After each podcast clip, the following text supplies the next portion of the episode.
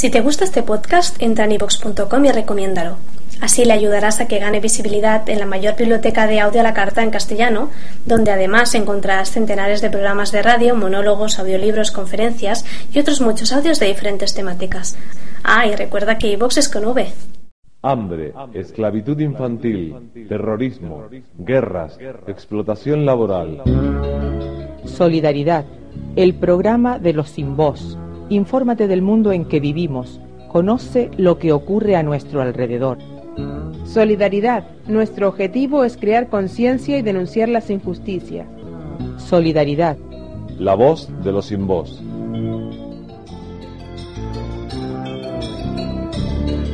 Bienvenidos una vez más al programa Solidaridad. Alegría,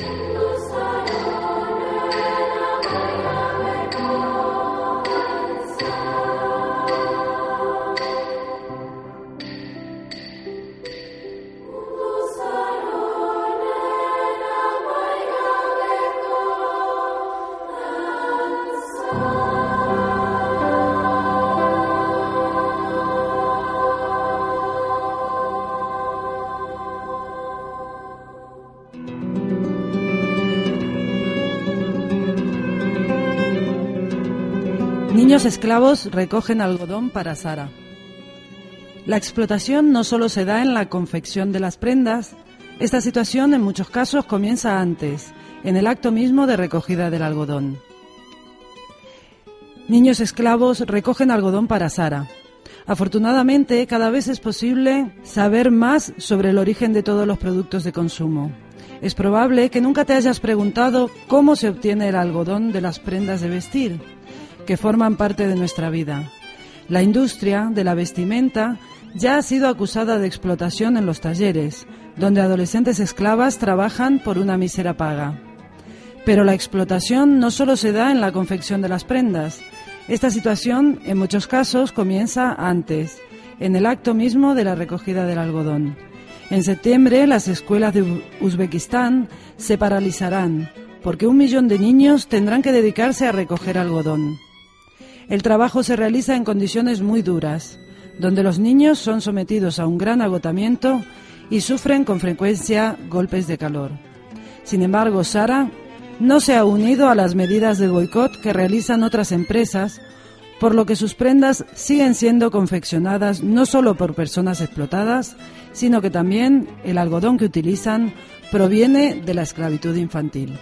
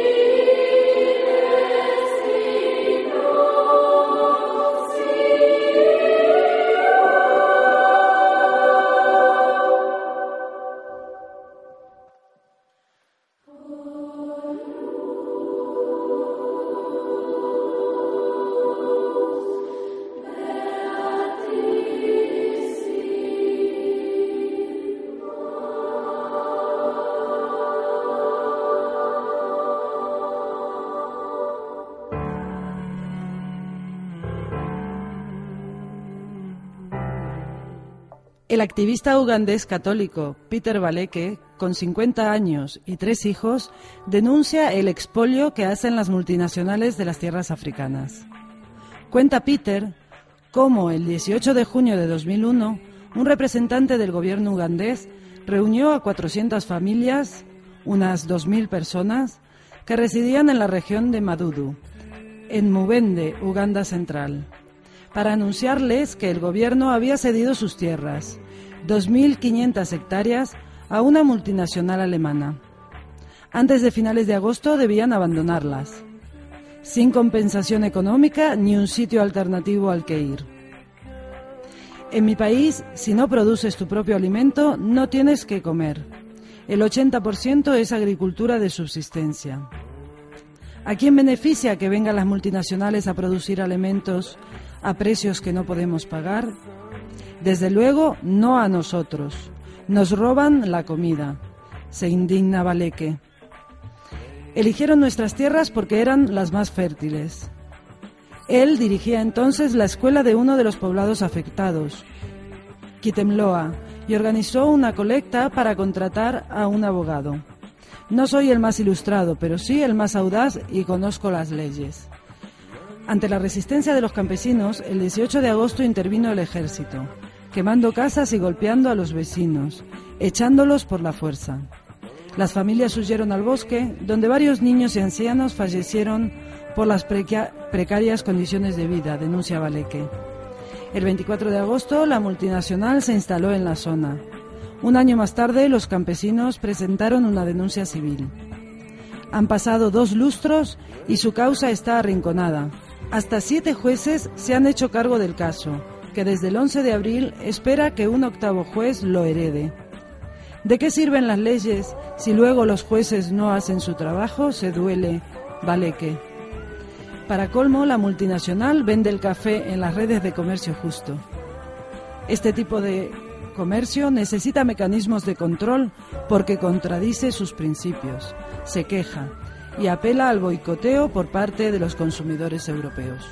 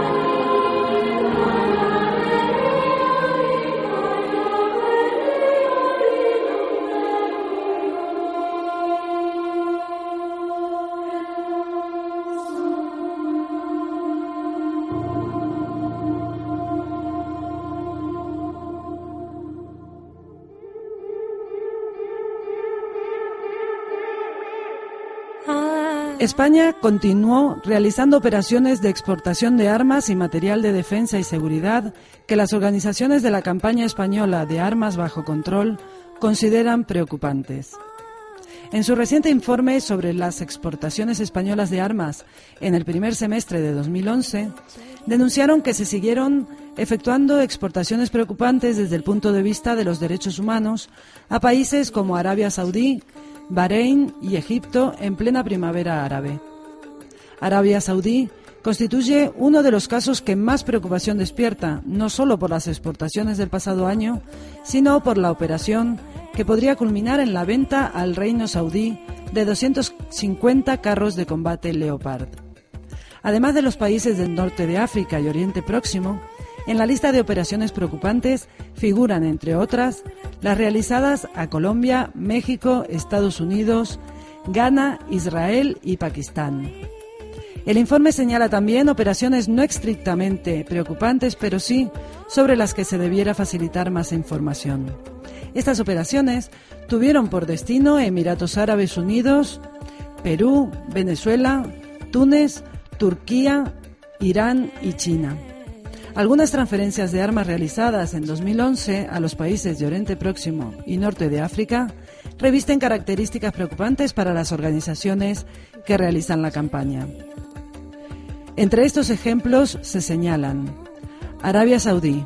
Se realizaron ventas por un total de 14 millones de euros en repuestos para aeronaves de transporte militar y proyectiles iluminantes, así como productos de la categoría 3 municiones, dispositivos y componentes para las Fuerzas Armadas. Además, se autorizaron otras por un importe global de 30,21 millones en las categorías 10, que son aeronaves, y la categoría 4, que son bombas, torpedos, cohetes y misiles.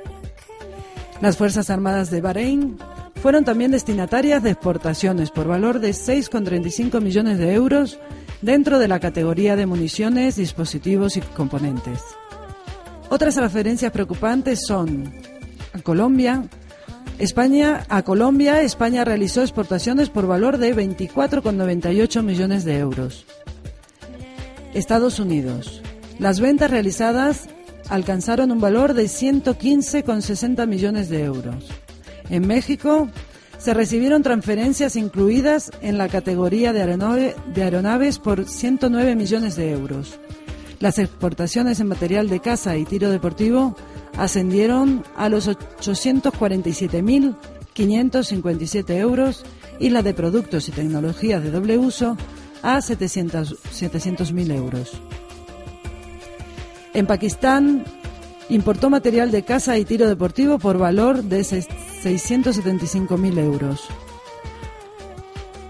A lo largo del año, también material relacionado con aeronaves por un total de 12 millones de euros.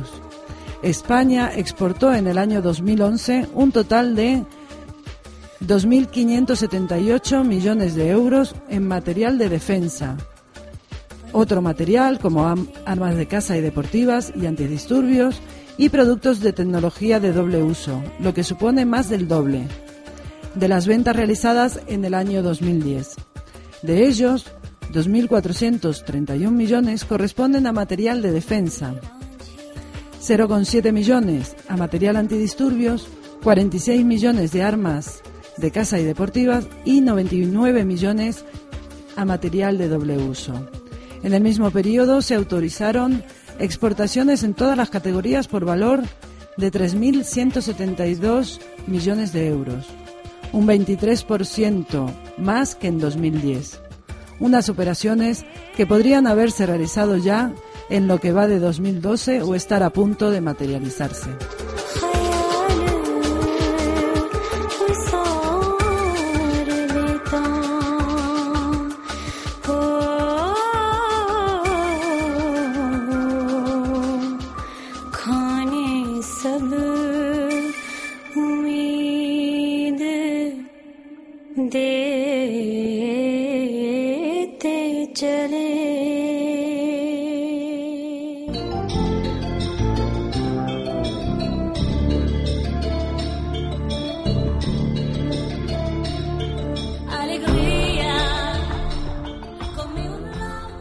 Y hasta aquí nuestro programa de hoy.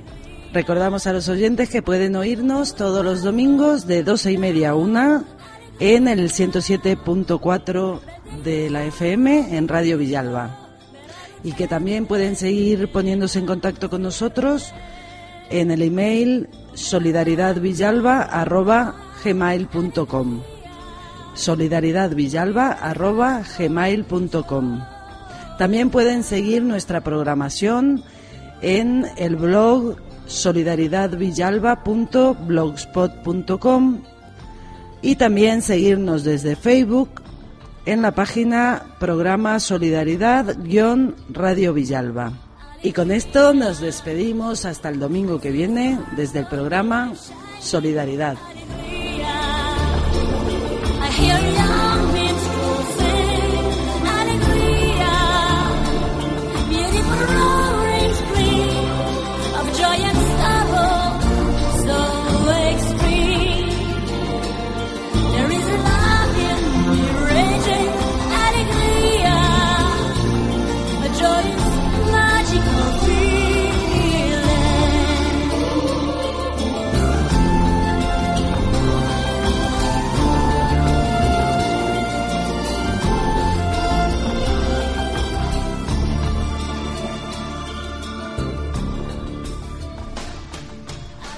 Hambre, esclavitud infantil, terrorismo, guerras, explotación laboral.